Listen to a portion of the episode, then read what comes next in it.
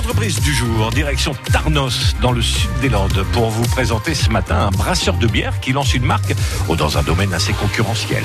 Bonjour, je suis euh, Jonathan Bruel, donc euh, gérant de la, brasserie Bruel. J'ai lancé la société donc euh, il y a maintenant plus d'un an. Je commence à commercialiser depuis concrètement avril l'année dernière. Donc j'ai essayé d'élaborer des produits de dégustation hein, qui se prêtent à être mariés avec des plats comme on peut le faire avec le vin. Pour ce qui est de mes journées de travail.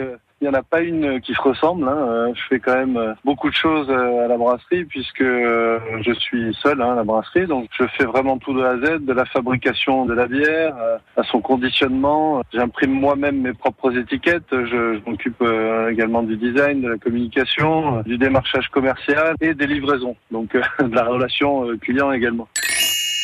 Alors je pense que ce qui me procure le plus de plaisir dans mon métier aujourd'hui, c'est avant tout le retour des clients hein, sur la dégustation de mes produits. Bien sûr, moi dans mon travail, c'est, je pense, l'élaboration des bières, l'avancée des différentes recettes et le perfectionnement de chaque recette. Mais euh, c'est avant tout les gens euh, qui me disent bon, bah, ça change de ce qu'on trouve dans le commerce et c'est exactement ce que je recherche euh, à faire.